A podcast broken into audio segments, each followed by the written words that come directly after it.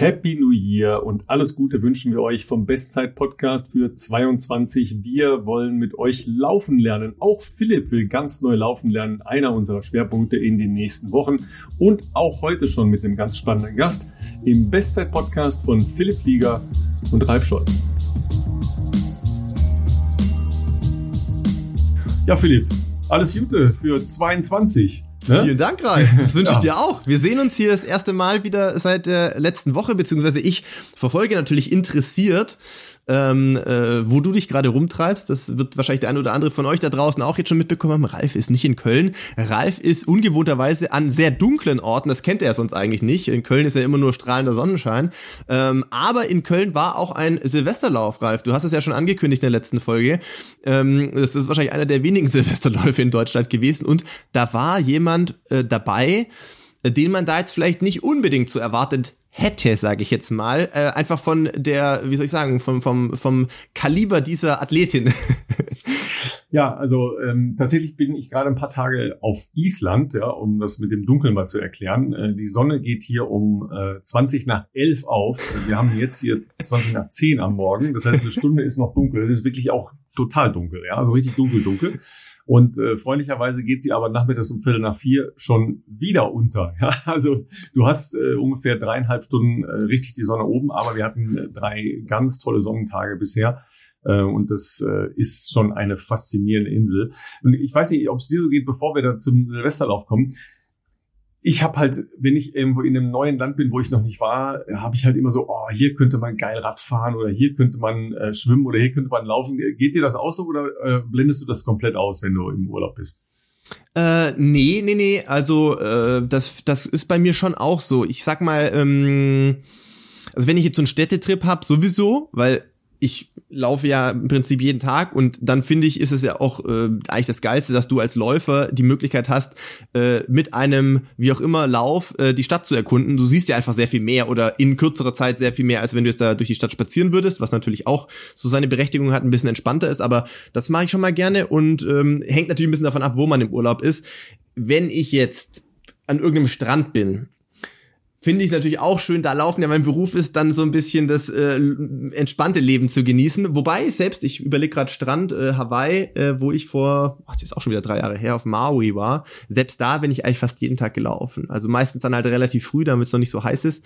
Und äh, tatsächlich sehr gerne natürlich irgendwo, nicht jetzt nicht so am, am, am, am Sand, aber da gibt's ja auch so coole ähm, naja, wie nennt man denn das wohl, so, so, so Trails. Straßen, so an so Klippen und so. Ach so halt, ja, ja, okay. Und das sieht natürlich schon auch geil aus. Und dann, ähm, das, das fand ich eigentlich auch schon immer ganz gut. Äh, ich hatte, ich hatte ein, ein, ein Ding haben wir nicht gemacht. Ähm, also da wäre ich auch gerne gelaufen, aber das haben wir tatsächlich mit dem Auto erkundet, weil das von unserem äh, Ort, wo wir untergebracht waren, doch ein Stück entfernt, weil es gibt diese berühmte Road to Hana dort. Und das ist halt so eine richtige, ja, sehr kleine Straße eigentlich und so, äh, da verändert sich halt die Vegetation extrem, weil dort äh, die Seite ist, wo immer die, die Wolken und die Niederschläge eigentlich herkommen und da ist es sehr, sehr, sehr dschungelartig eigentlich. Und da dachte ich mir, als wir da mit dem Auto lang gefahren sind, ja, das wäre ja auch geil hier zu laufen auf dieser sehr teilweise überwachsenen Straße. Dann gibt's hier ein offenes Ding, wo ein Wasserfall ist und unten siehst du aber einen Strand. Dann gibt's auch einen Strand, der tatsächlich sehr einen schwarzen Sand hat und so. Also ja, da kann ich mich auch nicht ganz von frei machen, dass man da natürlich auch äh, immer wieder denkt, ah, hier mal laufen wäre wär schon ganz geil. Jetzt bin ich gespannt, ja. wo du in, in Island laufen wolltest. Ja, pass auf, also erstens äh, das mit dem mit dem schwarzen Strand und äh, Wasserfall und so weiter, das hat man natürlich auch alles hier, weil mhm. Island ja auch vulkanischen Ursprungs ist, ja. Also das ist alles sehr nah da dran, klar, ja. Aber ähm, auf der anderen Seite mache ich das auch sehr, sehr gerne, dass ich halt Städte erkunde, mhm. äh, durch durchlaufen halt einfach, ja, weil es eben schneller geht und weil man dann nachher sagen kann, ah, guck mal, da vorne habe ich heute Morgen einen Café gesehen und da äh, war dies und Stimmt. das und jenes. Ja, ja, das geht dann sehr, sehr viel schneller, ja. Äh, tatsächlich habe ich vorgestern hier mal Strava aus Spaß angemacht, aber da sind wir äh, gegangen, ähm, damit ich mal so eine Idee habe, wie viele Kilometer wir so unterwegs waren. Äh, angezeigt war dann nachher irgendwas um die fünf, aber es warten sich also sieben, acht Kilometer durch die Stadt. Die Stadt ist nicht so riesig groß, ähm, Reykjavik, die Hauptstadt von äh, Island, aber ähm, sehr, sehr spannend und es ist relativ hügelig. Mhm. Aber was ich schon auch festgestellt habe, dass total viele Leute ähm, laufen, also morgens und abends sehr, sehr viele Leute hier unterwegs sind. Es ist äh, immer beleuchtet hier die Straßen vor und äh, hinter den ähm, entsprechenden Wohnblöcken. Aber ähm, es ist halt sehr kalt. Ja, es ist halt minus fünf.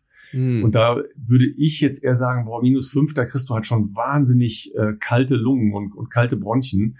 Das ich finde ich schon ein bisschen unangenehm. Also auf jeden Fall zum Schnelllaufen. Ja, also ja. mache ich nicht so gerne, aber das scheint denen hier gar nichts auszumachen. Ja, gut, die sind das vielleicht auch anders gewohnt, logischerweise. Ja, klar, Wintersport machst du auch oft bei solchen ja, Temperaturen, ne? also Skilanglauf oder Skifahren oder sowas. Ich aber würde ich aber auch sagen, dass das jetzt nicht uneingeschränkt gut ist tatsächlich. Also ich nee. glaube, das kälteste, wo ich hier mal, das ist aber auch schon lange her, aber hier in Regensburg hatten wir mal einen richtig frostigen Winter vor wahrscheinlich schon zehn Jahren.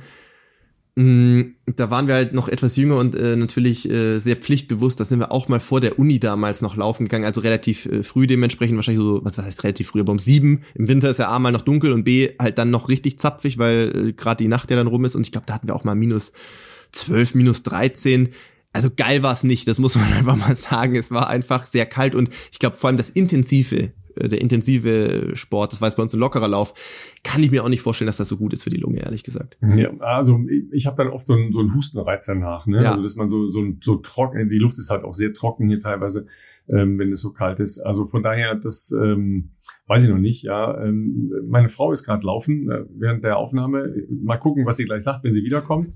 Ja, ähm, wie, wie kalt es tatsächlich war. Aber es ist jetzt heute zumindest soll es deutlich wärmer sein, also eher so um die Null und sehr, sehr stürmisch. Also das ist ja dann etwas, wo man sagt, ja, okay, da kann man ja laufen, das ist ja kein Problem. Ne? Aber ähm, ganz spannend. Ähm, aber ich habe halt bei den vielen Straßen, hier habe ich gedacht, boah, hier, das ist ja zum Radfahren Weltklasse. Ja, sehr, sehr wenig Autos halt einfach, okay. ja.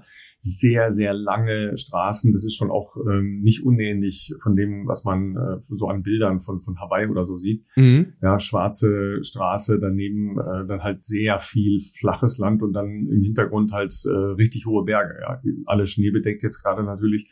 Also das äh, kann ich mir auch im Sommer schon sehr cool vorstellen. Ja, ähm, aber äh, in Köln konnte man, du hast ja schon gesagt, auch wunderbar einen Silvesterlauf machen. Ja, nochmal Chapeau an äh, TuS Köln Rechtsrheinisch, die das möglich gemacht hat. Und äh, ja, da ist äh, dann, das hatten sie vorher nicht angekündigt, Konstanze Klosterhalfen aufgetaucht und aufgetreten.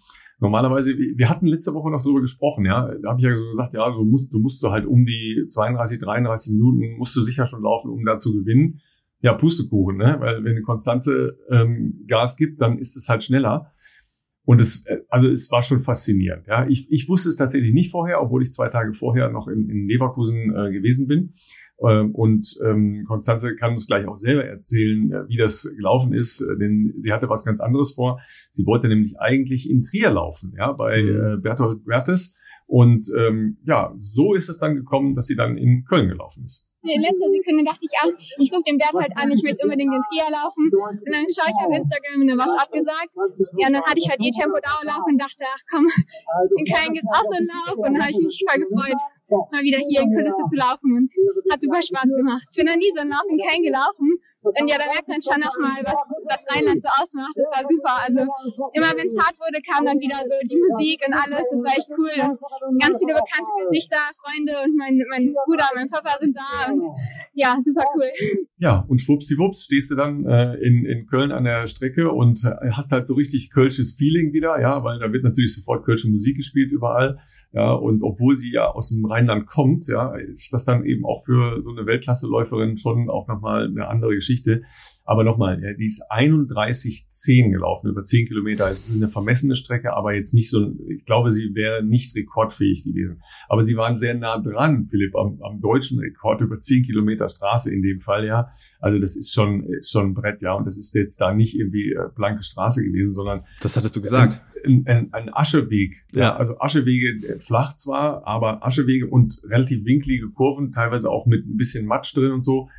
Also das war schon, war schon ein Brett, ja. Und sie läuft los. Ich meine, ihr habt das vielleicht noch so vor Augen. Sie läuft halt sehr leicht und aber mhm. sie hat halt auch einfach äh, Druck da drauf, ja. Und, und du siehst halt auch, dass sie, äh, wir kommen ja gleich noch zu äh, Laufen lernen und und Laufstil verändern. So ja, das man sieht auch eine Veränderung durch das äh, Training in den USA. Ja, insgesamt sicher noch mal kraftvoller im, im Push nach vorne und so weiter. Also das ist schon das macht schon Spaß dazu zu gucken. Und sie hat natürlich die Gesamtkonkurrenz gewonnen. Ja, also sie hat dann auch den, den Jungs da keine Chance gelassen. Ähm, der Beste war, äh, kannte ich gar nicht, einer von der LAV Tübingen, der, ähm, mhm. glaube ich, so knappe Dreiviertel, äh, Dreiviertel Minute hinter ihrem Ziel war.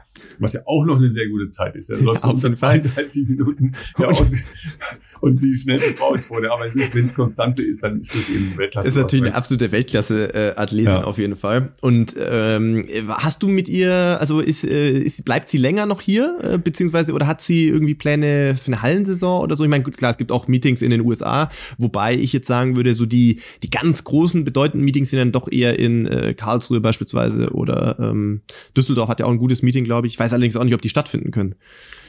Ähm, ja, also die Meetings sind äh, im Moment noch in der Planung. Ja, tatsächlich ist sie gestern wieder in die USA zurück. Okay. Ähm, macht jetzt halt den, den ersten äh, kleinen Trainingsblock in diesem Jahr. Ich glaube, sie hat schon in der Halle was vor, was mhm. dann tatsächlich davon äh, realisiert werden kann. Also sie wird sicher in den USA nochmal irgendwie in der Halle laufen.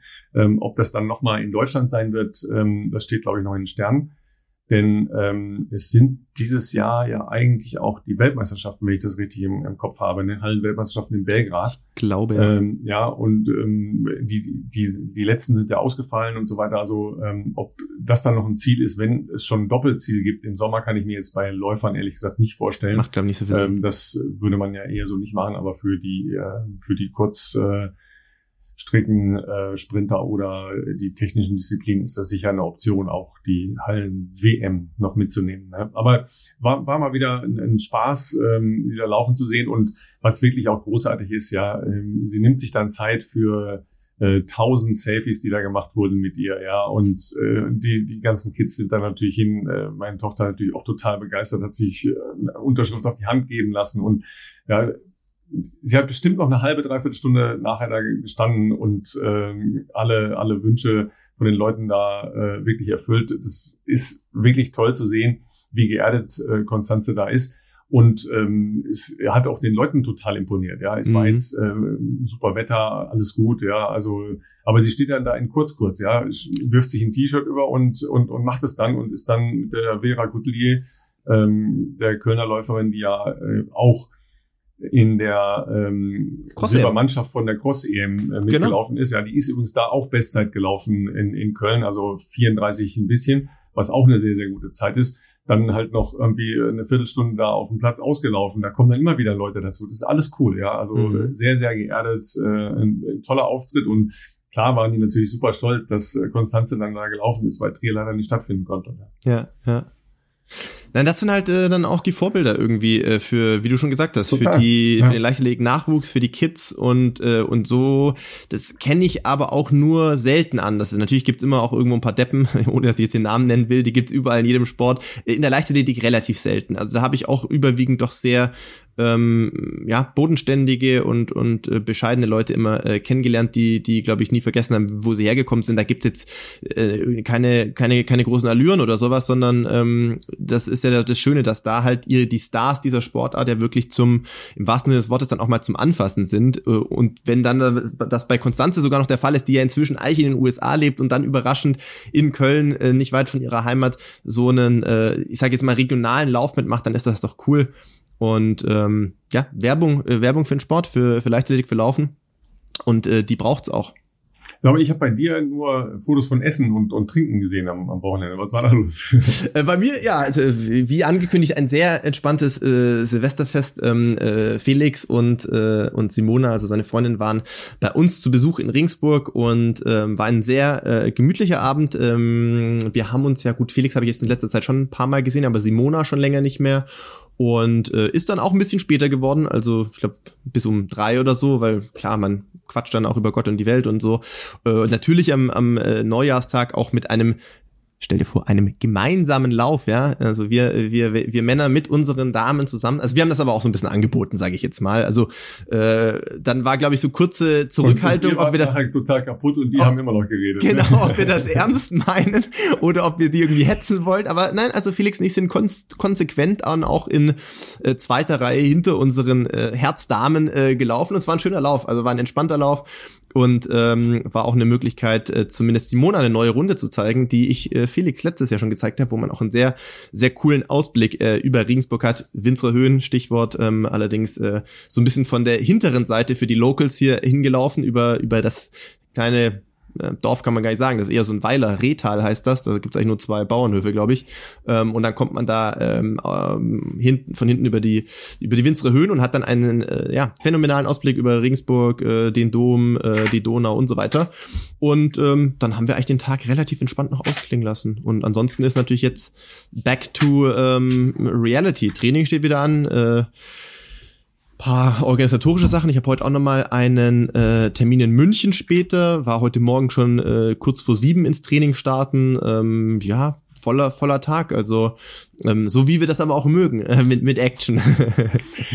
Also ähm, wir hatten ja letzte Woche, glaube ich, nochmal ähm, den kleinen Aufruf gemacht. Ja, schaffen wir noch die 1000 Mitglieder in unserem Strava-Club, ja, weil deinen Lauf kann man äh, ja bei Strava sich anschauen, ja, also den, den gemütlichen, den Social Run, ja, den, den Social da, Run da äh, auch anschauen, aber auch ein paar andere, die du seitdem schon wieder gepostet hast.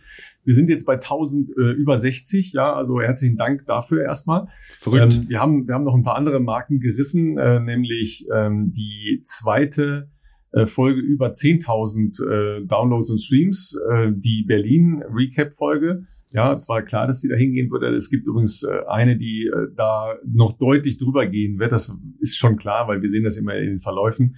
Äh, das ist die Folge mit Anne Haug, die sicher da auch nochmal äh, hingehen wird, äh, ganz klar. Und wir haben ähm, die 560.000 Streams insgesamt gerissen. Äh, auch das ist natürlich sensationell. Ist noch nicht so lange her, dass wir die 500.000 Nein, das kommt haben. mir auch gerade ja, so ja, das, vor. ist, äh, das war ja kurz vor dem Jahresende erst.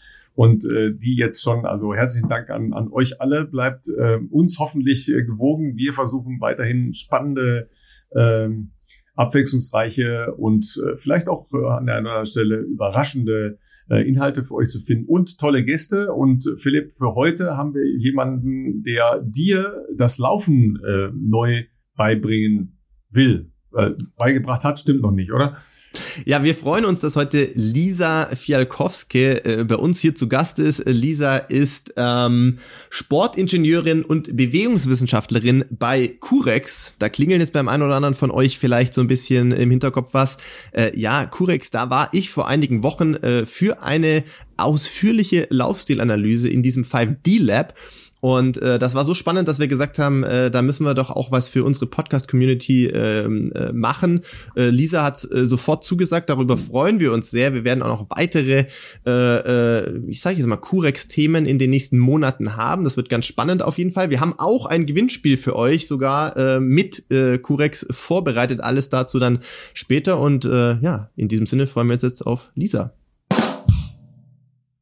Gut, dann sagen wir äh, guten Morgen und herzlich willkommen äh, bei uns in der kleinen Podcast-Welt, Lisa. Also ähm, guten Morgen ist ja schon so eine Frage, ja. Es ist verdächtig, wenn ich das sagen muss, weil bei mir, äh, wir zeichnen heute an einem Mittwoch mal wieder auf, ist es noch eine Stunde früher als bei euch. Und bei euch ist es schon früh.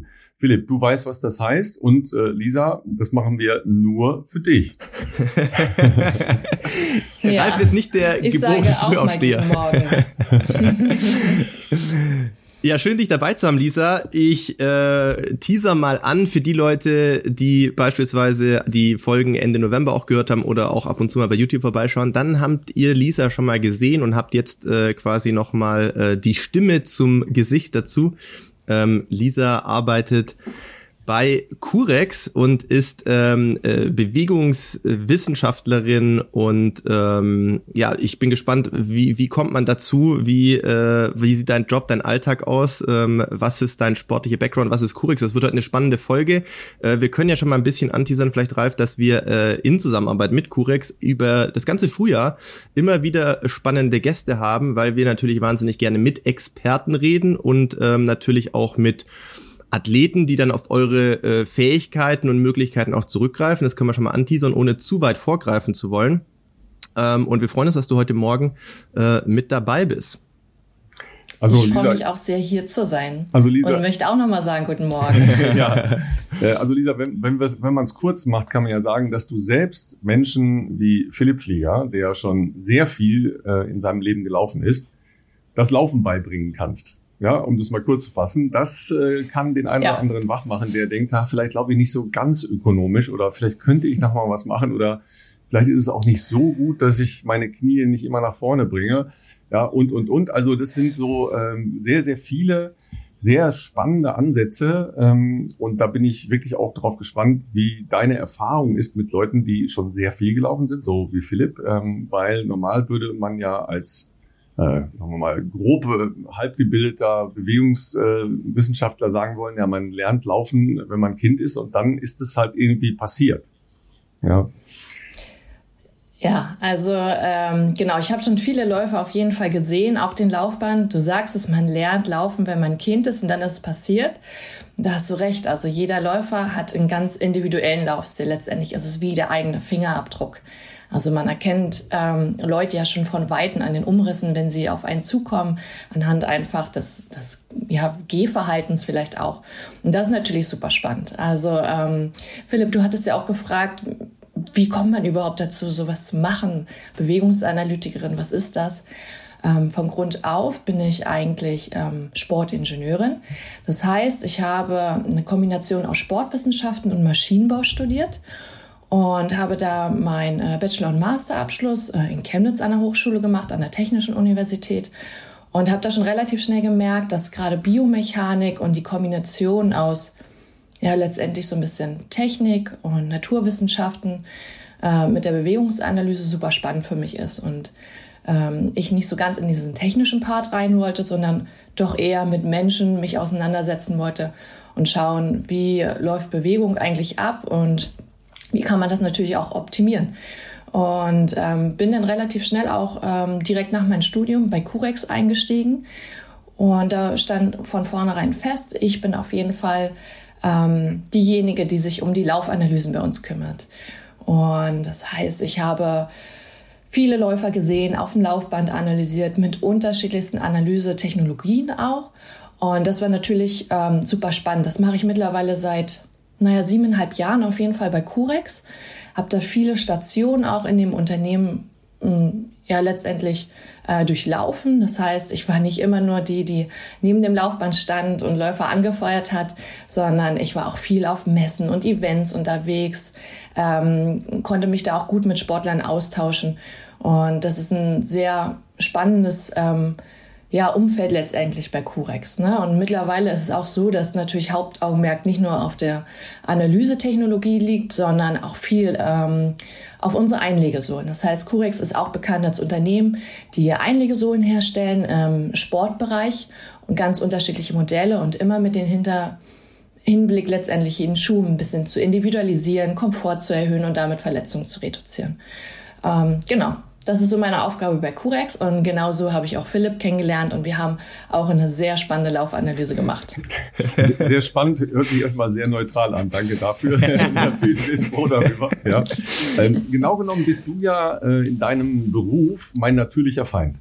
Ja, weil ähm, ja wir als, äh, ich erkläre das jetzt, wir als Reporter sind ja darauf angewiesen, dass wir genau diese Laufmuster, die du vorhin gesagt hast, erkennen.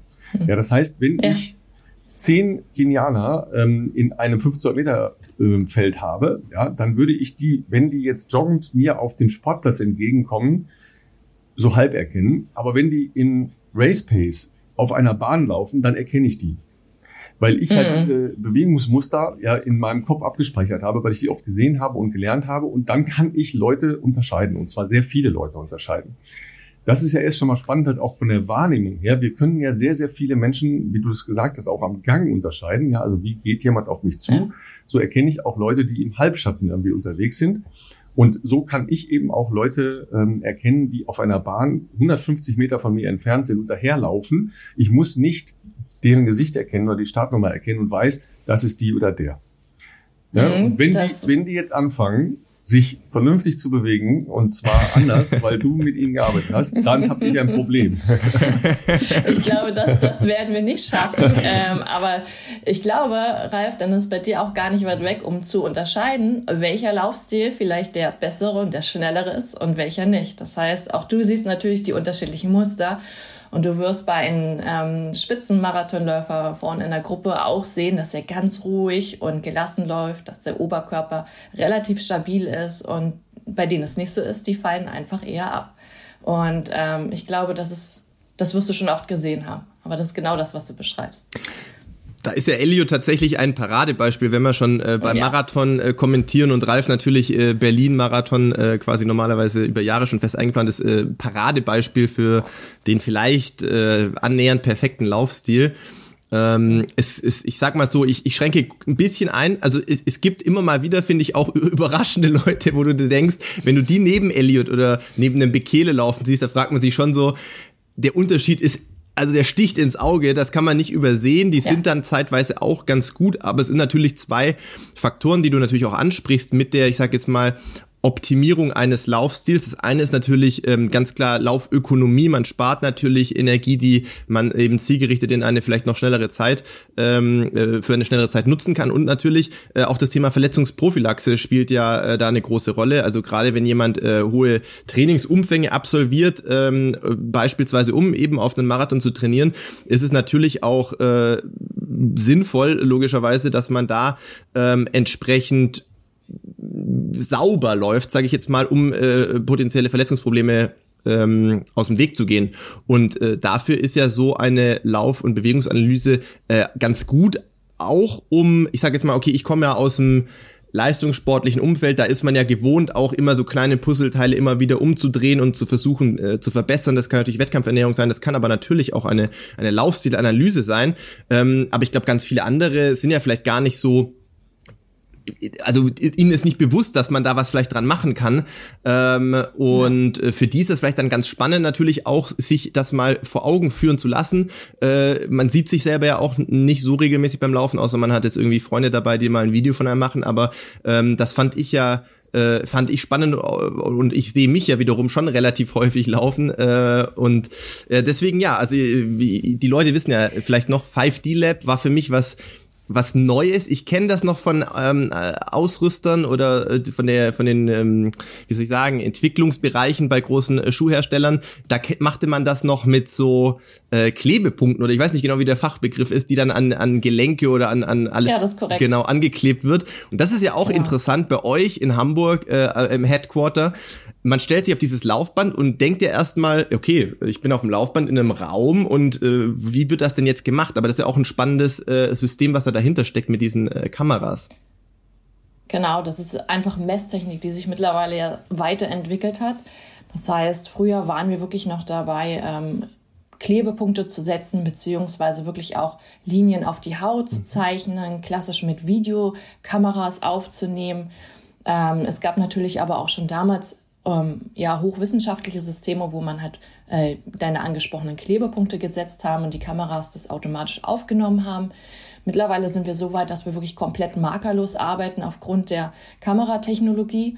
Ähm, das heißt, die Kameras erfassen Abstände im Raum ähm, und Daraufhin kann einfach ein Berechnungsalgorithmus genau sagen, wo befindet sich jedes Gelenk, jedes Körperteil, ähm, ja, zu welcher, also bestimmten Zeit einfach an welchem Punkt.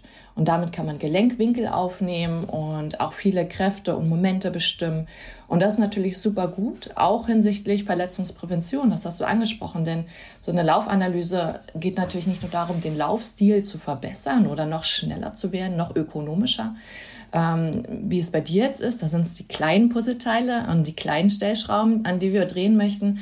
Aber bei den Großanläufern ist es ja wirklich so, um zu sehen, komme ich verletzungsfrei durch die Saison und was kann ich machen, wenn ich vielleicht Probleme habe, wie kann ich meinen Laufstil umstellen, damit diese Probleme aufgelöst werden.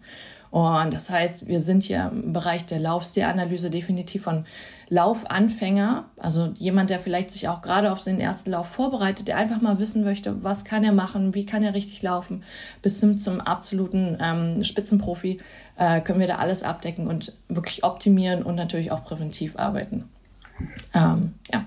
Also ich habe das ähm, an zweierlei Punkten kennengelernt. Zum einen ähm, war natürlich in meiner Ausbildung an der Sporthochschule auch Biomechanik enthalten, logischerweise. Ähm, Professor Brüggemann war ja einer der, der großen äh, Koryphäen und Vorreiter auf diesem Gebiet in Deutschland, ja. der ja lustigerweise inzwischen ähm, nach seinem Ausscheiden an der Sportschule sich auch im Sportschuhmarkt umtut. Mhm. Ja, bei, äh, bei einer selbst äh, entwickelten kleinen Sportmarke, äh, die ähm, eben auch besondere Schuhe für Läufer, Läufer herstellt, ja, also wirklich nur für Läufer.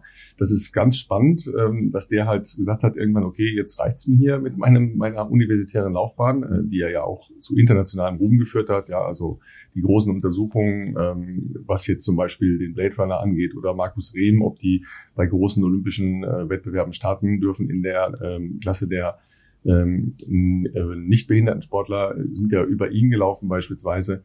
Ähm, und auf der anderen Seite hat ähm, eine frühere deutsche Meisterin über 1500 Meter, die ja seit sehr, sehr langer Zeit meine ähm, Rechercheurin ist bei der Leichtathletik, Kathleen Friedrich, eine ähm, Masterarbeit geschrieben über Sportfotografie die letztlich auch genau dahin läuft. Ja, weil was, was ist früher gemacht worden? Es sind halt einfach Einzelbildaufnahmen gemacht worden in unterschiedlichen Geschwindigkeiten und dann sind halt Laufstrukturen angeschaut worden. Es geht zurück bis äh, deutlich ins äh, letzte, in den, in den äh, Beginn des letzten Jahrhunderts, ja, ähm, und die Anfänge sind immer Laufen gewesen bei diesen äh, Untersuchungen. Ja, da wurde immer von der Seite wurden Läufer aufgenommen.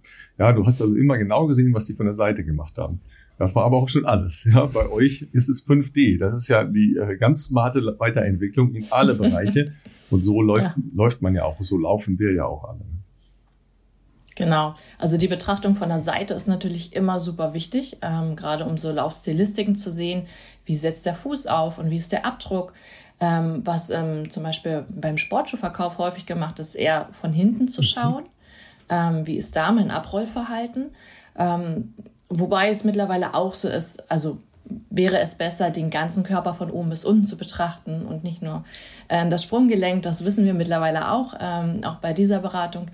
Und ähm, genau, und wir bei uns jetzt im Labor haben natürlich 5D, das heißt, wir können ähm, zusätzlich einfach, haben wir einen gewissen Analysezeitraum, das heißt, wir ähm, analysieren die Bewegung immer über einen Zeitraum von 30 Sekunden und sammeln damit natürlich mehrere Schritte und können damit einen sauberen Mittelwert bilden. Die Messungen werden dadurch genauer und zusätzlich nehmen wir noch Kräfte und Momente auf. Das sind so unsere Dimensionen, die wir haben. Ne? Also drei Bewegungsrichtungen im Raum und ähm, über einen bestimmten Zeitraum und dazu noch Kräfte und Momente, um einfach auch zu sagen, wie viel Kraft wirkt denn jetzt auf das Kniegelenk und auf das Hüftgelenk und in welche Richtung wirkt die Kraft und äh, wie können wir das Ganze optimieren. Das war tatsächlich bei mir äh, super, also spannend. Es hat einen fast erschlagen, wie viel Werte in diesen 30 Sekunden gesammelt werden. Also von äh, lateraler Kraft, natürlich äh, Schrittfrequenz, ähm, äh, was hatten wir noch alles? Äh, wir hatten ja. mh, mm, diese... Wo der Fuß aufsitzt natürlich, ne? Also wie weit vor dem Körperschwerpunkt. Overstriding, so genau, ja. Also ent, entscheidend so spannendste Faktor immer für mich auch. Genau, weil es, äh, also wenn man für die Leute, die es sich kurz überlegen, Overstriding, also quasi wie weit setzt der Fuß vor dem Körper Schwerpunkt auf. Das ist, glaube ich, so die äh, genau. äh, richtige Definition, was ja eine Bremswirkung hat. Also idealerweise setzt man ja exakt unter dem Körperschwerpunkt auf. Äh, fast nicht, fast richtig? Mhm. Lisa schüttelt den Kopf. Oder, äh, also so ein, so ein bisschen, äh, das heißt, ich setze, wenn ich wirklich unterhalb meines Körperschwerpunkts aufsetze, dann habe ich keinen Impuls mehr. Hm. Das heißt, dann komme ich auch nicht mhm. vorwärts. Das heißt, ich muss schon minimal Davor. vor dem Körperschwerpunkt,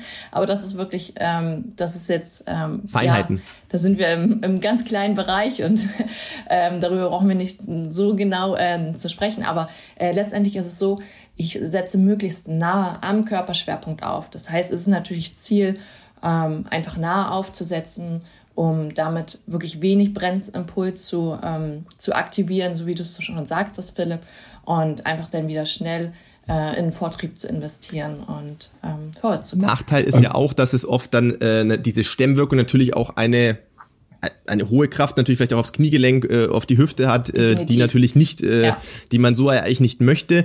Ich glaube, um das ein bisschen äh, zu veranschaulichen, wird jetzt vielleicht äh, helfen, wenn man so sagt, okay, stellt euch jetzt jemand vor, der ein krasser Fersenläufer ist. Also nicht, dass jetzt Fersenlaufen an sich jetzt zwangsläufig schlecht sein muss, aber auch häufig, man sieht das ja auch ab und an, auch wenn ich hier bei mir in Regensburg an der Donau laufe, Leute, die natürlich sich voll einfach nach vorne fallen lassen, aber so halt mit der Ferse vor dem Körper aufkommen. Ne? Das ist genau das, was wir mit diesem Overstriding meinen sozusagen. Das ist äh, genau. äh, nicht hilfreich und, und ist auch nicht unbedingt ähm, wahnsinnig gut für die Gelenke. Ähm, und genau. das da geht's halt darum, dass man sich möglichst gut trifft, in Anführungszeichen eben knapp vor seinem Körperschwerpunkt. Und da waren eine Menge Werte dabei und das auch nochmal für die Leute, die die Folge damals hier vielleicht nicht gehört haben, wo wir da kurz drüber gesprochen hatten. Ähm, nur weil ich schon den ein oder anderen Marathon mal halbwegs ordentlich äh, gelaufen bin, heißt das nicht, dass meine Werte in dieser in diesem Analyseverfahren automatisch super gut sind. Ganz im Gegenteil, meine Werte waren gar nicht mal so gut, ähm, was äh, mit mit Schrittfrequenz auch zum, zum Teil zu tun hatte. Da gibt's ja auch ähm, Werte, die man so als optimal definiert.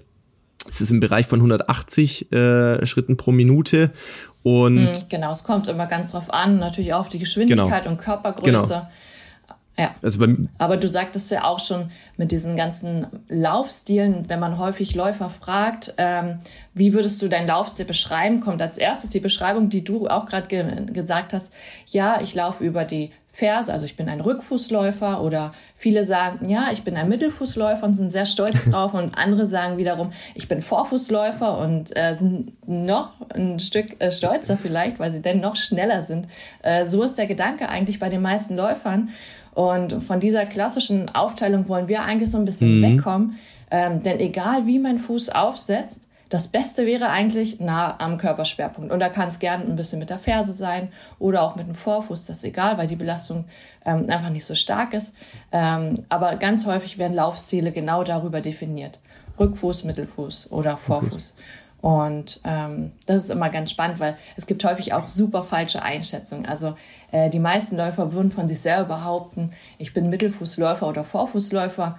Aber in der Wahrheit ist da viel, viel mehr Verse dabei, als wir eigentlich denken. ja, aber das liegt ja daran, dass die, ähm, die allgemeine Lehre, die äh, dann ja immer in sehr reduzierter und abgespeckter Form äh, über Artikel in allen möglichen Zeitungen etc., äh, Online-Plattformen verbreitet wird, einen Wandel vollzogen hat, ja vor allen Dingen für den Hobbyläufer, ja, oder die Hobbyläuferin, nämlich weg von diesem Fersenlaufen, ja, weil sagen wir mal so in der in der ähm, klassischen Welt des wie läuft man eigentlich, war das ja lange die Lehrmeinung, dass man gesagt hat, ja, äh, wenn man nicht so schnell läuft und wenn man lang läuft, dann läuft man eher über die Ferse und die, die so ein bisschen flotter laufen, die laufen halt Mittelfuß und die, die auf der Bahn oder richtig schnell laufen, die laufen natürlich Vorfuß.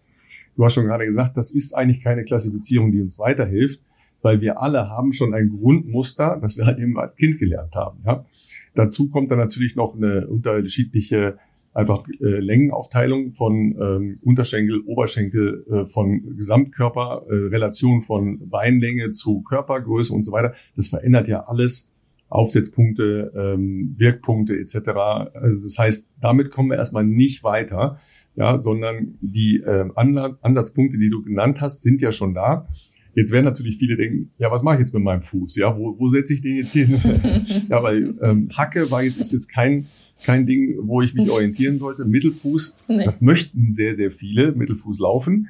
Ja, aber du hast ja schon gesagt, die tun es dann in Realita nicht. Deshalb ist es toll, wenn man sich mhm. tatsächlich mal sieht.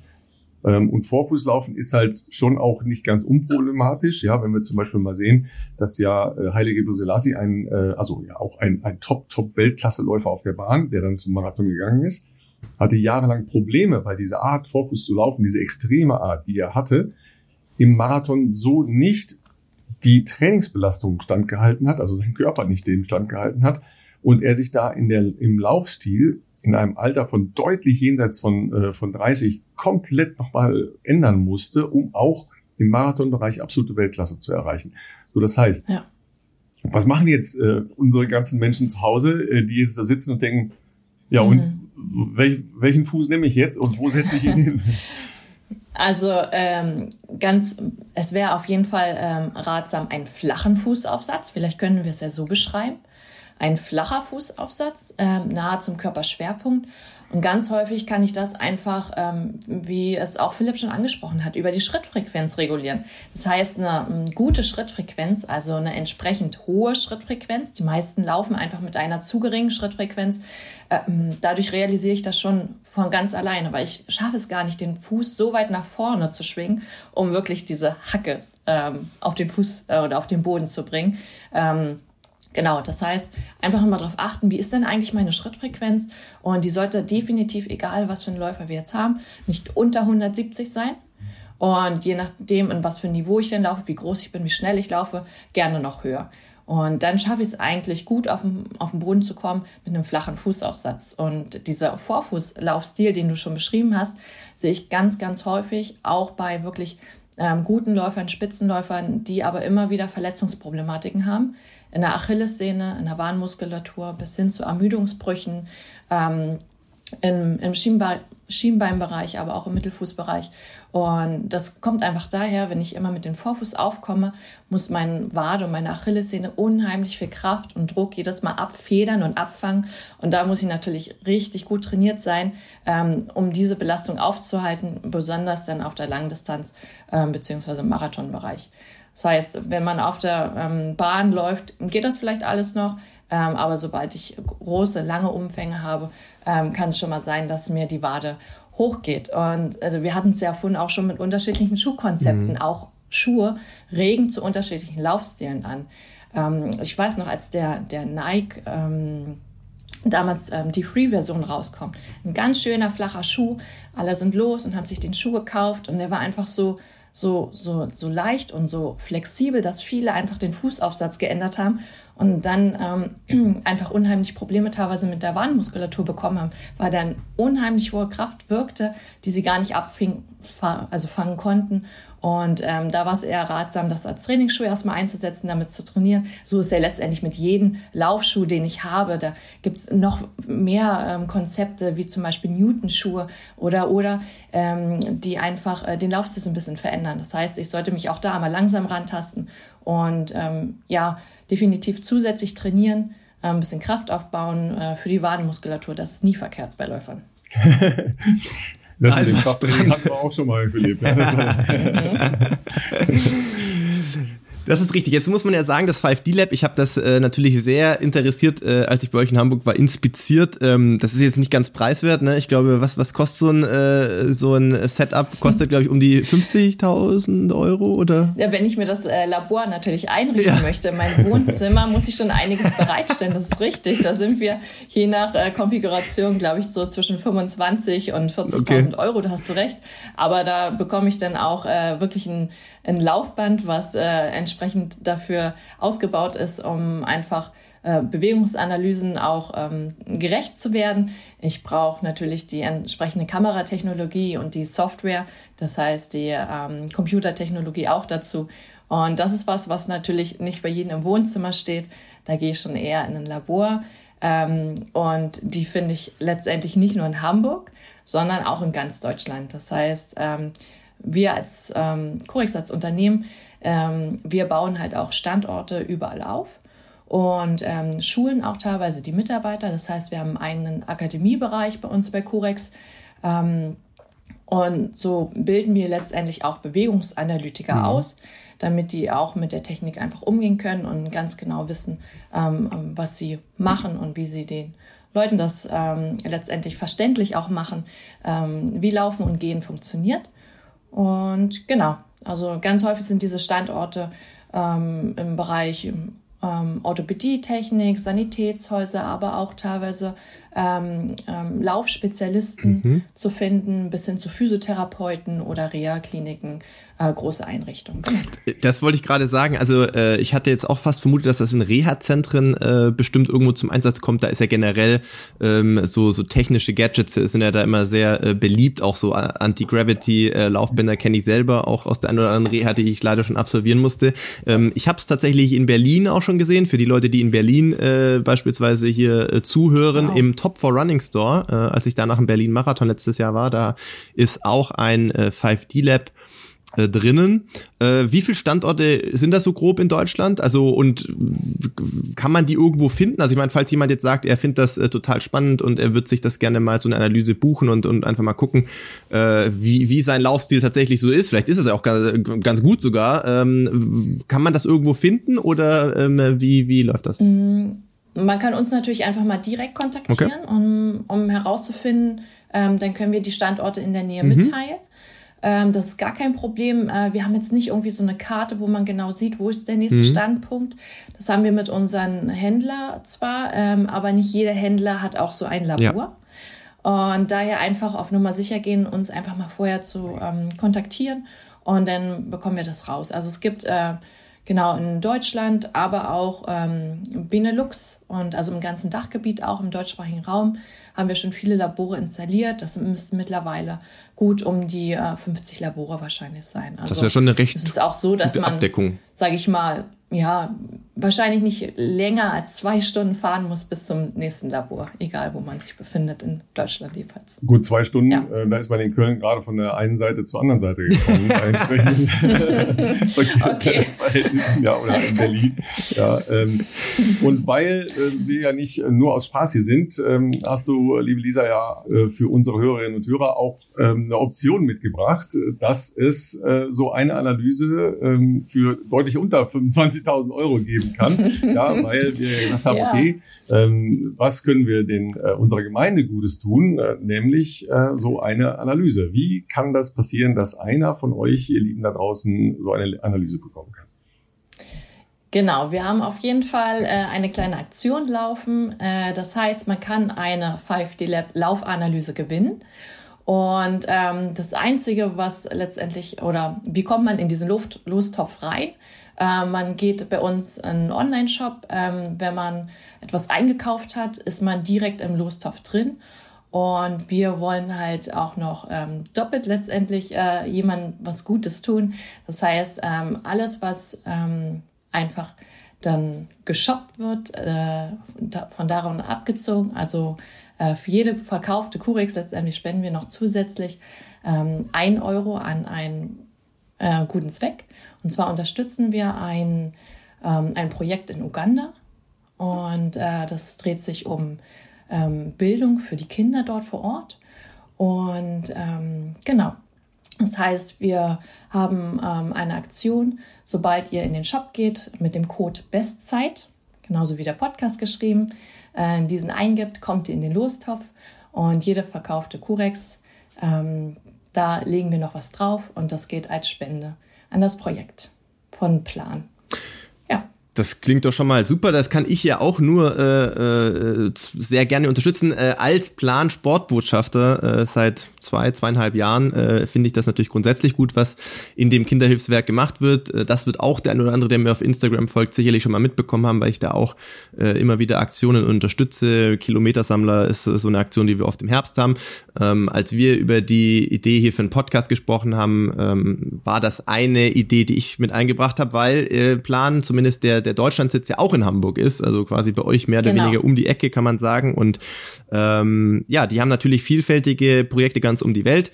Ähm, das Projekt in Uganda finde ich tatsächlich auch ähm, äh, toll. Und ja, wie ähm, Lisa schon gesagt hat, geht es um äh, ein Bildungsprojekt und ähm, ja, das sieht vor, dass bis äh, 2024 dort ähm, ja hoffentlich äh, sieben neue ähm, Klassenzimmern äh, und, und äh, Schultoiletten und, und, und ja gebaut werden, damit da ähm, mehr Kinder Zugang zu Bildung haben. Ähm, insofern, äh, Lisa hat schon gesagt, in den Shop äh, schaut euch das an, was ihr möchtet und gebt äh, den Code Bestzeit ein, dann seid ihr im Lostopf und ähm, könnt auch eine 5D-Lab-Analyse gewinnen. Und was man bei euch alles shoppen kann, dazu müssen wir natürlich jetzt auch noch kommen, denn wie wir gerade äh, erfahren haben, ist jetzt, also man kann bei euch auch das 5D-Lab shoppen, wenn das jemand möchte, aber das ist jetzt ja. wahrscheinlich doch eher äh, ungewöhnlicher. Ich weiß nicht. Also falls jemand das 5D-Lab kaufen möchte, kriegt er vielleicht auch zwei Lose für den Lostopf, sage ich jetzt mal. Da, da können wir sicherlich drüber reden. Aber äh, ansonsten äh, verkauft ihr natürlich auch andere Sachen und daher kennen euch vielleicht auch schon einige. Weil für mich war es zum Beispiel auch so, ähm, dass ihr diese ganze äh, Analyse-Software und Analyse-Tools äh, und Labore äh, habt. Das war mir tatsächlich gar nicht so bekannt, weil das ja in eurem ersten Schritt als Unternehmen ja in der Zusammenarbeit mit zum Beispiel mit Laufhändlern war oder mit wahrscheinlich auch Reha-Kliniken. Dann dieses 5D-Lab ja auch äh, irgendwie entstanden ist. Das gibt's aber auch noch nicht so ganz lange, oder? Das ist richtig, genau. Das gibt's noch gar nicht so lange. Ich glaube, also die Entwicklung dazu kam, hm, das muss ungefähr 2000 17 mhm. gewesen sein. Ähm, das heißt, ja, mittlerweile schon wieder ein paar Jahre auf dem Markt. Aber äh, Curex als sich an Unternehmen gibt es ja schon viel, viel genau. länger. Das heißt, Curex gibt es mittlerweile seit ähm, mehr als 20 Jahren. Und ähm, letztendlich gestartet ist Curex als Unternehmen ähm, für Software and Training. Ähm, das heißt, es gab eine Software zur Laufschuhberatung und Training hinsichtlich ähm, Bewegungsanalyse. Das heißt, es wurden damals schon Bewegungsanalytiker ausgebildet und ähm, man hat einfach versucht, bestmöglich eine Laufschuhberatung zu machen. Und das hat sich immer und immer weiterentwickelt bis hin zur wirklich Analysetechnologie. Das heißt, wir haben Labore ausgestattet ähm, und immer wieder auch natürlich Weiterbildung gemacht und, und, und. Und erst später aus dem, was man halt in diesen ganzen Hunderten, Jahrtausenden Bewegungsanalysen gesehen hat und dieser ganzen Technologie, ähm, ist eigentlich das Produkt, die Curex Insol entstanden. Das heißt, es ist ein, eine Einlegesohle für speziell für den Laufschuh primär erstmal konzipiert worden. Und ähm, damit äh, ist Curex dann sozusagen als zweites Standbein auf den Markt gegangen. Mittlerweile muss man sagen, ist es das Hauptstandbein. Und wir sind jetzt nicht nur im Laufen äh, etabliert, sondern auch in vielen anderen Sportarten. Ähm, das heißt, es gibt auch ähm, die Curex-Einlegesohle für den Radschuh, für einen Fußballschuh, für einen Tennisschuh und und und, weil natürlich jede Sportart und jeder Schuh ganz andere Bedürfnisse an den Fuß stellt. Und äh, wir wollen es einfach schaffen, mit dieser Einlegesohle ähm, den Schuh ein bisschen zu, mehr zu individualisieren. Das heißt, äh, wir schauen uns einfach an, was hast du für einen Fußabdruck und ähm, wie ist auch die, die Beinstellung. Und daraufhin empfehlen wir eine von unseren drei Profilen. Das heißt, wir haben ein klassisches Drei-Profil-System und ähm, da kommt einfach dann die passende Curex in deinen Schuh. Und ähm, meistens spürt man schon beim ersten Reinschlüpfen, auch wenn man einfach mal einen Vergleich macht, ohne Curex, mit Curex, ähm, da ist auf einmal die Lücke zwischen dem äh, Fuß und den Schuh geschlossen. Das heißt, ich habe viel besseren Kontakt natürlich zu meinem Sportgerät und habe eine viel bessere Wahrnehmung und ähm, der Komfort ist erhöht und äh, dadurch ermüde ich auch weniger schnell. Das sind so letztendlich die, die Vorteile äh, von unseren Einlegesohlen und sie reduzieren natürlich auch Verletzungen, weil wir einfach wissen, umso besser der Komfort oder umso wohler ich mich fühle, umso weniger bin ich verletzungsanfällig. Und ähm, egal wie ich das erreiche, ob mit einem anderen Schuh oder mit der passenden Einlegesohle, ähm, genau ist das einfach bewiesen. Umso komfortabler, umso weniger verletzt. Und das ist unser großes Ziel, dass einfach ähm, jeder Sportler verletzungsfrei ähm, ja, seinen Sport, seine Leidenschaft ausüben kann. Also wenn wir schon Eliot Kipchoge immer äh, zitieren, dann äh, ist ja er letztlich auch der, du, du weißt schon, Lisa lacht schon, du weißt schon, ja, ich sehe das ja. Bild schon vor meinen genau, Augen. Genau, wir, wir, sehen alle, äh, nicht alle, aber äh, die den äh, damaligen Marathonlauf mit Eliot Kipchoge gesehen haben, wissen, was äh, ich meine es gab noch nie zuvor äh, so viel Aufmerksamkeit für Laufschuhinnensohlen ähm, wie bei diesem besagten Berlin-Marathon, als nämlich äh, Eliud die Innensohlen rausgerutscht sind. Ja, ähm, erst ging es ja hin zu, wie kann denen das passieren, bis hin zu, das war garantiert Marketing-Gag von, äh, von Nike, ja, äh, war es nicht. Tatsächlich hatte er wohl nagelneue Schuhe genommen und die Innensohle war nicht, ähm, haftete einfach nicht an dem Schuh, ja wahrscheinlich hat er halt auch individualisierte Innensohlen, davon gehe ich jedenfalls mal aus, weil er doch in einem sehr ähm, professionellen Umfeld unterwegs ist. Also da haben eigentlich Läufer in der Regel individualisierte Sohlen. Die hat er einfach da reingelegt und die rutschten halt und passten nicht und dann äh, hat das halt zu diesen Flügelgeschichten äh, geführt, die ihn den, den ganzen Lauf über begleitet haben. An der Stelle habt ihr da ähm, gejubelt nach dem Motto, jetzt wissen alle, wie wichtig die Sohlen sind? Oder habt ihr gesagt, ach du Jemine, ja. das ist eigentlich ein Desaster für unsere Projekte? Nee, also gar nicht. Also eigentlich ist, du hast schon recht, wir haben so ein bisschen, was heißt gejubelt, aber man hat einfach mal gesehen, was einfach standardgemäß mhm. in so einem Laufschuh drin ist. Und zwar ist es eine flache Brandsohle, die halt leider keine Funktion hat und, und den Fuß, ähm, das wäre mit einer Curex oder mit einer Einlegesohle nie passiert. Also die können einfach nicht so sehr rausrutschen, weil der Fuß ja viel besser gebettet ist. Und ähm, ich glaube, dieser Fauxpas ist eigentlich entstanden, weil ähm, die Schuhe natürlich von ihnen beschriftet sind. Das heißt, es steht sein Name mhm. drauf, auch auf die Innensohle. Und normalerweise gibt es so ein, zwei Klebepunkte für die Innensohlen. Das heißt, sie sind in der Regel nicht sehr, sehr fest verklebt, sondern nur auf ein, zwei Klebepunkten. Und die wurden halt äh, leider nicht gesetzt und somit ist es einfach dann rausgerutscht. Und wären die wirklich individualisiert gewesen, wäre eine gute Passform da gewesen, wären sie auch nie rausgerutscht. Aber man hat einfach gesehen, es ist wirklich nur letztendlich ein Platzhalter in jedem Schuh vorhanden. Das ist eine ganz flache Brandsohle ohne Funktion. Und ähm, genau, da kann man wirklich viel optimieren. ja, also die, die, Bilder waren ja spektakulär, ja, und äh, es haben ja. sich, äh, es erinnern sich immer noch sehr, sehr viele Leute an, an diese Bilder. Ähm, letztlich ist das ja immer so ein Ankerpunkt, ja, dass man sagt, so, ihr habt doch damals den Elliot gesehen, ja, der hat's falsch gemacht, ja. Also so kann man ja dann, äh, dann doch immer dazu kommen. Äh, bis hin natürlich auch zu äh, den, den Fragen, die sich ja jetzt ganz viele Leute stellen was mache ich mit äh, Carbon-Schuhen, äh, was mache ich mit äh, anderen Schuhen, die ich neu habe, kann ich die laufen oder nicht? Ja, kann ich bei euch einfach sagen, okay, ich nehme ähm, wie praktisch meinen Handschuh, meine, meine Sohle mit in einen neuen Schuh rein und habe dann weniger Anpassungsprobleme mit neuen Schuhen?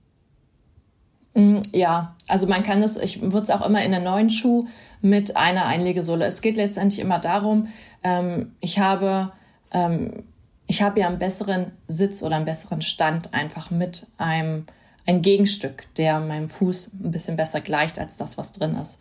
Ähm, und letztendlich ist es so, auch gerade bei Carbon-Schuhen, da ist ja die Belastung auch noch mal höher. Ähm, die sind oftmals sehr, sehr hoch aufgebaut auch. Äh, das heißt, auch da kann ich natürlich mehr an Stabilität so ein bisschen rausholen, wenn meine Ferse gut eingebettet ist, ich entsprechenden Kontakt auch im Mittelfußbereich habe äh, und das Ganze auch noch mal ein bisschen mehr einfach die Belastung besser über den Fuß verteilt wird. Ähm, das heißt, ganz unabhängig von den Schuhkonzepten, ähm, jeder Schuh ist letztendlich noch nicht ganz fertig ähm, ohne, ohne eine individuelle Sohle. Und ähm, deshalb ist es nicht nur bei Carbon-Schuhen oder ähm, Wettkampfschuhen, Trainingsschuhen einfach äh, letztendlich sollte man sich mal über das Innenleben der Schuhe in jedem Schuh Gedanken machen. Wenn wir jetzt äh, nochmal weggehen von ähm, nur Läufern, also nur, äh, das machen mhm. ja sehr viele Leute sehr, sehr äh, oft in der Woche, ähm, im Jahr, aber eben auch zum normalen Gehen hin. Ja, ich bin ja äh, gerade auf Island, wie gesagt, und hier ist natürlich äh, Wandern, Hiking, ja, ein ganz, ganz großes Thema. Und das ist ja bei sehr, sehr vielen Leuten halt auch so ein Thema, wo, wo Füße maximal beansprucht werden und wo große Probleme auftreten, wenn man plötzlich anfängt, im Urlaub ähm, drei, vier, fünf, sechs Stunden am Tag zu wandern. Ja, was, was völlig anderes ist als ja. das tägliche Gehen, was wir machen. Wir gehen schon viel zu wenig, weil wir viel zu viel sitzen, aber das ist ein anderes Thema. Und dann ähm, äh, kommen ja diese typischen Geschichten, ja, es bilden sich Falten von äh, von Socken oder oder oder und dann ähm, hat man halt Blasen, offene Füße, Blasen. wie auch immer, und dann ist der ja. Spaß in der Regel vorbei. Und dieses Problem genau. haben ja auch sehr viele Läufer, die halt permanente Probleme mit den Füßen haben, also mit den mit der Haut äh, und so weiter, äh, die auf mangelnden Komfort in Gesamtkombination von Schuh, Sohle ähm, und, ähm, und, und Socke resultiert. Ja, ähm, man kann bei euch auch die Socke dazu erwerben, ja, damit man auch da ein, komplett, ja, ein komplettes äh, Programm hat. Ja, da steht aber ein Try davor, genau. Philipp. Das ist äh, für dich nicht geeignet. Da musst du auch schwimmen. Ja. Aber für Laufperformance sind die schon sehr gut. Also äh, klar. Ich glaube, also Philipp hat da glaube ich inzwischen ein, ein kleines äh, wie so, wie so, also so, so ein Horrorgespenst, ne? dass er das dann machen muss, sobald er Trial steht. Ja. Sobald das, äh, das, das mit dem Wasser dazu kommt, dann äh, krieg ich schon Schweißausbrüche hier. Nicht, dass du noch untergehst. Äh, ja, aber Rolf, äh, denn Triathlon ist ja eher äh, deine Sparte. Das heißt, die Socken sind dann was für dich. Und ähm, du hast gerade angesprochen, diese Individualisierung von dem Schuh. Das heißt, ähm, wir sind ja letztendlich, wenn wir mal an Skischuhe denken, da ist es irgendwie schon gang und mhm. gäbe, dass man jeden Skischuh, den passt man an, den schäumt man, da verändert man die Form mit Wärme und Co. Aber in den ganzen anderen Schuhen ist es einfach nicht gegeben. Und die Schuhhersteller äh, bauen das halt so weit, dass der Schuh fertig ist, aber das Innenleben komplett flach. Ähm, das heißt, das, was ich raushole, ist im ersten Moment, wenn ich reinschlüppe, fühlt sich das weich an und ähm, das ist letztendlich ein Schaumstoffprodukt, was aber nach wenigen Kilometern ganz häufig einfach durchgelaufen ist. Und wenn ich da natürlich mit individuellen Einlegesohlen nachhelfen kann, die einfach meinem Fuß entsprechen, ähm, dann habe ich da weniger Reibungspunkte. Es entstehen weniger Blasen. Ähm, das heißt, auf jeden Fall, wenn ich Probleme mit Blasen habe, Einlegesohlen testen. Ähm, das ist ein ganz wichtiger Punkt. Und natürlich auch die Kombination von Socken. Die Socken müssen passen. Äh, letztendlich ist es genau das, was du sagtest. Schuh, Socke, Sohle. Ähm, die Kombination ist unheimlich wichtig. Ne? Wenn ich jetzt kurz in die Triathlon-Kerbe noch mit reingehen kann, so. Du hattest ja vorher äh, angesprochen, dass ihr inzwischen in vielen Sportarten aktiv äh, äh, seid, was das äh, Herstellen von äh, dafür speziellen Einlegesohlen anbelangt. Hm, ich weiß nicht, wie viele Leute bei uns hier Tennis spielen zusätzlich, aber ich weiß auf jeden Fall, äh, dass doch äh, ja nicht auch nicht wenige ähm, äh, dem Triathlon nicht abgeneigt sind, beziehungsweise zumindest mal äh, auch als Alternativtraining äh, Radfahren. Ähm, eine, eine Einlegesohle für Rad äh, wird natürlich, äh, nehme ich mal an, sehr anders aufgebaut sein. Wahrscheinlich sehr viel. Mhm. Ich stelle es mir härter vor, weil es da ja um die äh, Kraftübertragung geht, wahrscheinlich. Genau. Also die ist viel fester ähm, und die ist natürlich auch der Form des Radschuhs angepasst. Radschuhe sind oft vom Leisten her sehr viel schmaler als zum Beispiel ein Laufschuh. Mhm. Und ähm, das heißt, der Leisten an sich ist natürlich schmaler geschnitten und das Material ist viel fester gearbeitet. In einem Radschuh habe ich ja diese konstante, gleichförmige Bewegung eher. Das heißt, der Fuß rollt nicht ab, der braucht gar nicht so viel Spielraum und so viel Bewegung wie jetzt ähm, beim Laufen. Ne? Da muss die Sohle schön flexibel sein, damit der Fuß gut abrollen kann und äh, alle Bewegungen einfach äh, vollführen kann. Beim Radfahren ist es anders. Da stehe ich einfach fest in den Schuh und da ist es wichtig, äh, dass ich wirklich Kontakt habe, denn Kontakt beim Radfahren ist gleich einfach 100% Kontakt, heißt 100% Kraftübertragung. Und beim Radfahren haben wir es ganz häufig mit Problemen eher zu tun, wie einschlafende mhm. Füße, mhm. die Zehen fangen an zu kribbeln.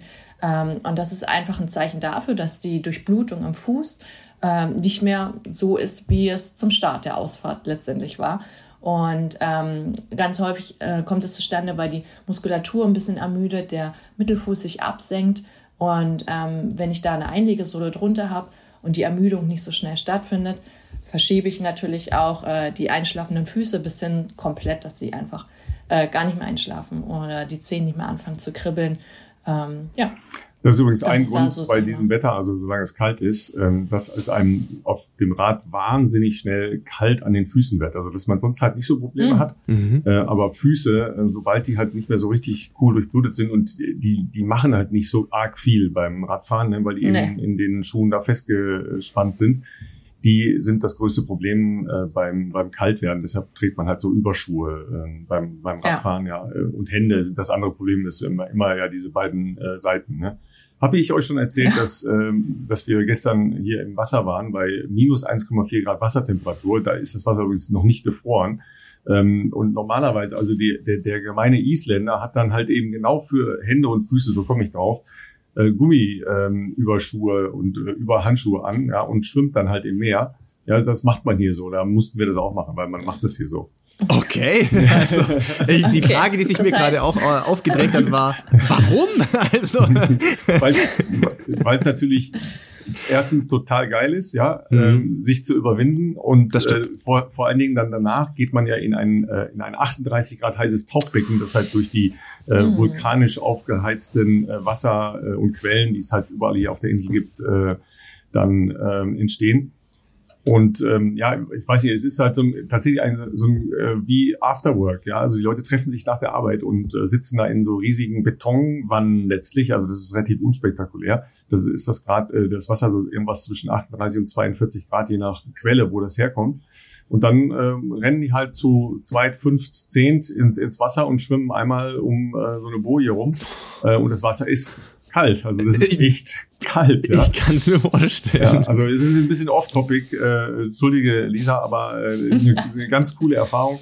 Ja, ich weiß nicht, ob es in Hamburg gibt, aber zumindest gibt es äh, in, an der holländischen äh, Nordseeküste eigentlich komplett, ja, die ganze Küste runter, gibt es äh, sowas wie ein Neujahrsschwimmen. Also man, mhm. man geht da halt in Scheveningen, die größte Veranstaltung, 30.000 Leute, die rennen dann halt einmal alle ins, ins Wasser rein. Da ist das Wasser aber 7, 8 Grad, also lauwarm quasi. lauwarm. Ja. Das andere Schwimmtraining. Ja, das ist eher zum äh, Wachwerden. Ne? Also am Neujahrstag wieder wach werden. Äh, dann, dann bist du wach danach. Das ist auf jeden Fall. Ne?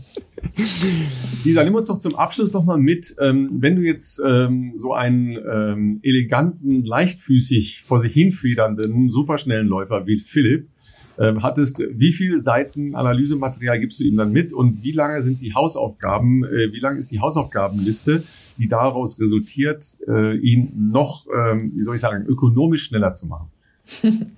Die Hausaufgabenliste äh, beschränke ich meistens auf drei Kernfeatures, weil ähm, das ist erstmal pädagogisch schon mal sehr, sehr geschult, ja. um das Ganze umzusetzen. Ähm, das heißt, äh, man arbeitet definitiv, man kriegt eine Hausaufgabe im Bereich Technik mit. Das heißt, irgendwie eine Anpassung, vielleicht ist es ähm, Unterfersen oder also ein Laufstilistik-Merkmal äh, letztendlich bis hin zum ähm, Frequenztraining. Dann ist es auf jeden Fall ähm, die Kombination aus Kraft. Das heißt, man muss stark sein, um ein guter Läufer zu sein. Ähm, und da setzen wir häufig auf exzentrische Kraftübungen, weil die einfach super funktionell für das Laufen sind. Und dann aber auch ähm, koordinativ nochmal was.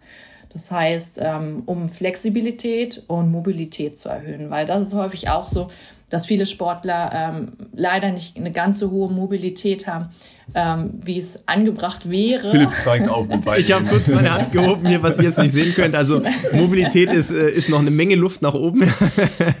genau. Und wenn man wirklich mobil ist, dann heißt es auch immer, dass die, die, die Muskulatur sehr ausgeglichen ist. Das heißt, dass ähm, einfach die, die Spannung gleichmäßig verteilt sind und ähm, das ist einfach ähm, ja letztendlich ein kräftiger, mobiler Läufer ähm, mit einer guten Lauftechnik. Das ist so das große Ziel. Das heißt, es gibt meistens drei Hausaufgaben mit, ähm, drei Übungen und dann sind sie auch schon entlassen. Das heißt, ich schreibe keine 20 Seiten Laufbericht, sondern es ist eigentlich sehr, sehr anschaulich, meistens auf ein, zwei ähm, Analyse-Slides von der Software begrenzt und dann natürlich der Input von mir hinsichtlich der Übung. Und äh, tatsächlich haben wir ja, äh, als ich bei euch war, da auch ähm, die Übungen, die mir helfen sollen, äh, ja auch gefilmt ja. und auch einige äh, koordinative Übungen ähm, ebenfalls. Also ich bin gar jetzt nicht ganz auf dem Laufen, ob das noch das kommt von euch noch wahrscheinlich irgend. Das kommt auf jeden Fall, genau. Das werden wir alles genau jetzt auch denn ähm, Anfang des Jahres auch alles veröffentlichen, ähm, Stück für Stück. Und du hattest es ja auch schon mal angeteasert äh, in deinem YouTube. Genau. Ähm, Channel, genau, da haben wir schon einiges gesehen, was wir dann natürlich in Langform auch nochmal zeigen werden, äh, was super spannend wird. Gerade die Übung, ähm, so dass jeder da auch mitmachen kann. Gerne. Also äh, am besten auch, äh, wer bei euch irgendwie auf Instagram ist, äh, direkt mal äh, Curex abonnieren. Auch das werde ich äh, den Kanal mal noch in den Show Notes hier zu der Folge logischerweise verlinken. Ähm, YouTube-Kanal habt ihr auch? Richtig, genau, also dann auch, äh, am besten YouTube und Instagram mal abonnieren und äh, dann im Auge behalten, äh, wann äh, das dann veröffentlicht wird. Äh, ist sehr spannend äh, und äh, wie ihr ja hier schon gehört habt, äh, ist auch bei mir da, äh, ist es nicht so, dass da schon alles äh, perfekt wäre, sondern ähm, auch ich habe da noch äh, Potenzial. Ich, ich, das heißt, du bist auch da, was das angeht, kräftig im Training und machst deine Hausaufgaben. Das, ich wollte es gerade sagen. Also wie sieht das aus? Ist, sind das noch die Neujahrs ähm, ne, guten Vorsätze, die dann sowieso schon am vierten, äh, am vierten, am fünften ist ja heute schon, am fünften Januar schon äh, ad acta gelegt sind? Oder? Nee, nee, nee, nee. Nimm uns doch mal kurz mit. Was sind denn so die zwei, drei ähm, Learnings, die du auch in, in äh, sagen wir mal, mehr oder weniger tägliche Routine umsetzen kannst? Also was ich inzwischen äh, wirklich, und das sieht man in den Videos ja, glaube ich, auch, äh, wirklich äh, fast bei jedem Lauf kontrolliere, ist äh, tatsächlich meine Schrittfrequenz. Ähm, weil äh, ich da vorher einfach, das war interessant, da habt ihr doch gefragt, äh, ob ich wüsste, was die, äh, was die, sag ich mal, mehr oder weniger optimale Schrittfrequenz ist. Und ich, ich hatte keine Ahnung. Also ich habe gesagt, ich, keinen Plan, weil ich habe. Und wir haben alle die Hände über den Kopf genau. geschlagen. Genau. Was, was haben wir 23 oder was? Nein, aber ich, ich, ich, hab, ich hatte gar kein Gefühl dafür. Ich habe ähm, ich hab da, glaube mein ganzes Leben noch nie drauf geachtet. Tatsächlich ist das ja was, wo jemand, ähm, sagen wir mal, der ein gewisses wie soll ich sagen, Talent hat vielleicht fürs Laufen und aber das halt einfach mal als Kind angefangen hat, du zerdenkst ja da nicht alles. Also ich habe immer das Gefühl, jemand, der als Quereinsteiger irgendwann zum Laufen kommt, der vielleicht früher mal Fußball gespielt hat, dann ganz lange nichts gemacht hat, vielleicht im Job gebunden war, Familie und irgendwann sagt so, ah Mensch, ich muss wieder was für meinen Körper machen, was fangen wir an? Ah, ich fange Laufen an, dann lesen die im Internet rum, äh, Atemfrequenz, Schrittfrequenz, das, das, das und dann sind die so verkopft auch beim Laufen ähm, und, und dann schreiben ja auch manchmal Leute auf, auf Instagram oder so, ja, was ist denn so die, was würdest du sagen, wie ist denn deine Atemfrequenz und so? Und ich denke mir so, ich habe keinen Plan. Also ich, also wenn es schneller wird, muss ich halt mehr schnaufen, aber kein. Ich habe da noch nie drüber nachgedacht. Und ähnlich ist es bei der Schrittfrequenz bei mir gewesen. Also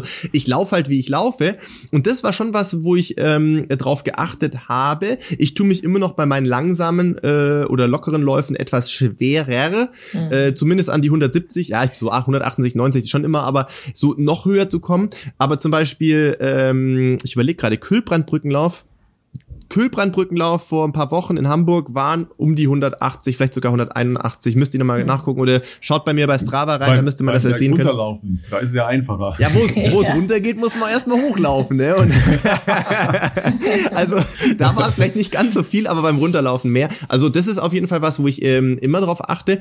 Ähm, ich hab, aber gerade bei den schnellen Tempis war es bei dir auch, glaube ich, gar nicht so ausschlaggebend, sondern wirklich auf den ähm, in dem Tempo, in dem du eigentlich die meisten Kilometer äh, genau, oder so Genau, bei den schnellen waren wir schon auch in einem 100 mhm. höheren 170er Bereich oder so, glaube ich, oder Mitte 170. Und das, das sehen wir ganz oft, dass genau in diesem, eigentlich in dem Trainingstempo eigentlich die Probleme mhm. auftreten, weil da verbringe ich die meisten Kilometer und das sollte dann schon stimmig ja. sein. Und wenn das schon richtig gut läuft, dann läuft es in einem höheren Tempo noch viel, viel besser, weil ich koordinativ dann wirklich auch fit ja. bin und das noch besser umsetzen kann. Absolut. Mhm. Und ansonsten äh, Krafttraining äh, äh, habe ich auch äh, hier in Zusammenarbeit mit dem äh, Trainingstherapeuten äh, von meinem Physio äh, wieder intensiviert mit dem, was wir aus der Analyse auch rausbekommen haben. Also wir gucken vor allem auch auf äh, zum Beispiel Gesäßmuskulatur. Äh, wir achten momentan aber auch ein bisschen auf meine Hamstring-Muskulatur, weil ich da ein paar Problemchen mhm. zuletzt hatte, ähm, dass die äh, auf jeden Fall gekräftigt wird. Und ja, auch Mobilität, wobei das ist echt eine das ist ein sehr Prozess. Nee, ja, da muss man, genau, da muss man geduldig sein. Also da wirst du halt, auch wenn du das jetzt äh, jeden Tag machst, sieht man jetzt nicht unmittelbar ähm, wahnsinnig viele Fortschritte. Oder jetzt nicht so, dass du jetzt plötzlich auf einmal zehn Zentimeter weiter, äh, keine Ahnung, die Handfläche auf den Boden legen kannst. Ähm, das ist aber nicht, ähm, wie soll ich sagen, also davon sollte man sich, glaube ich, nicht entmutigen lassen. Also ich glaube, es gibt sicherlich, ähm, das ist jetzt natürlich gefährliches Halbwissen, äh, da ich das nicht studiert habe, aber ich habe aus meiner Athletenerfahrung, ich habe unterschiedlichste Athletentypen gesehen, egal ob männlich oder weiblich. Ich habe immer den Eindruck gehabt, es gibt schon genetisch äh, vorbelastete Leute, die einfach nicht so beweglich sind. Ähm, und es gibt Leute, die tun sich total leicht. Ich erinnere mich an eine Athletin früher bei uns in Regensburg, die war sogar, ähm, ich glaube, man hat das Hypermobil genannt. Ähm, ja, das, das ist wiederum auch nicht gut. Also die konnte halt wirklich, die musste darauf achten, wenn die zum Beispiel sich auch äh, oberkörpermäßig oder schultermäßig so gedehnt hat, ähm, die hat sich dann mal die Schulter ausgekugelt äh, im, im Training, weil das irgendwie dann aus der Schulterpfanne da raus ist oder sowas. Und das, die konnte aber halt auch wirklich, die, wenn die hier so hamstringmäßig nach unten gegangen ist, die hat halt einfach gefühlt äh, ihren halben Arm auf den Boden legen können. Also das war halt krass. Und, und die war jetzt nicht irgendwie Balletttänzerin seit äh, jungen Jahren oder sowas. Also ich glaube schon, dass da eine gewisse Genetik ähm, mit reinspielt, ob du jetzt tendenziell dazu zählst, dass du da sehr beweglich bist oder nicht, was aber nicht heißt, dass man natürlich dran arbeiten kann. Ähm, aber man muss dann halt mhm. das auch als, ähm, als Prozess sehen. Und ähm, ich habe schon das Gefühl, dass zumindest jetzt im, im Hüftbereich es schon ein bisschen besser geworden ist. Ähm, und ja, man muss halt dranbleiben. Das Problem bei mir ist natürlich auch, je mehr du wieder rennst und je härter du wieder trainierst, das ist natürlich genau kontraindiziert zum Dehnen. Das heißt, du, du, du, es ist, den Status quo zu halten, ist natürlich dann schon gut. Noch besser zu werden oder viel beweglicher zu werden, ist dann gar nicht so leicht. Da müsste man wahrscheinlich in Phasen, in denen man eine äh, Trainingspause hat oder Saisonpause hat, äh, gucken, dass man da ähm, weiter vorankommt. Aber ja, also das äh, ist. Wichtig, genau, wichtig ist es ja an der Stelle wirklich, äh, wenn du an den richtigen Stellen die Kraft aufbaust, ja. wirst du automatisch auch mobiler und flexibler. Das ja. heißt, wenn du jetzt zum Beispiel viel an deiner äh, hinteren Oberschenkelpartie, Gesäßmuskulatur arbeitest, ist es einfach der Ausgleich zwischen vordere Oberschenkelpartie und hintere und dann ist man automatisch besser im Gleichgewicht ja. und viel, viel beweglicher. Das heißt, ähm, das machst du auf jeden Fall genau in die richtige Richtung und Mobilität ist natürlich gerade für Läufer Fluch und Segen gleichzeitig. Ähm, denn ich brauche eine gewisse Gelenksteifigkeit, um wirklich schnell vom Boden wieder wegzukommen und auch schnell zu laufen. Ja, ja das ist ähm, etwas, was man ja auch jetzt hin und wieder in der Literatur liest, nämlich ähm, dass sehr, sehr gute Läufer, ja, also es geht dann ja ne, wieder Richtung äh, Elliot, was macht der, ja, weil alles, was der macht, ist mhm. ja richtig, ist ja klar, ne, so.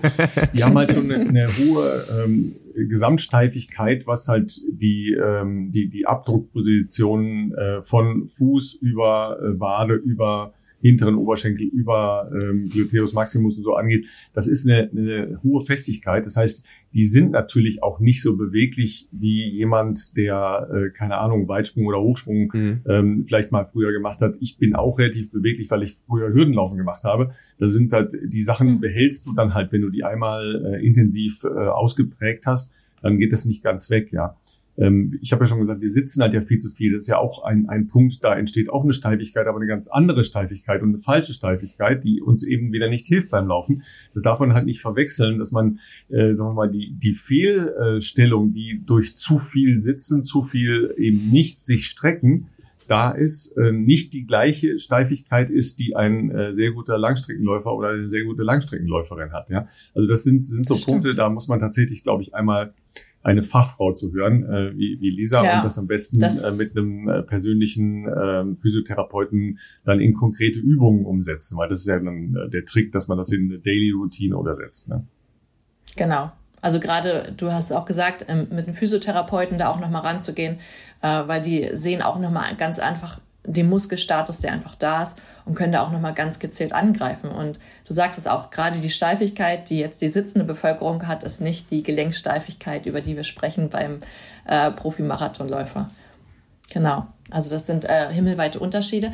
Ähm, denn die Steifigkeit, die so ein Läufer braucht, da reden wir über Leg Stiffness mhm. und sowas. Das sind einfach ähm, ja muskuläre Abläufe.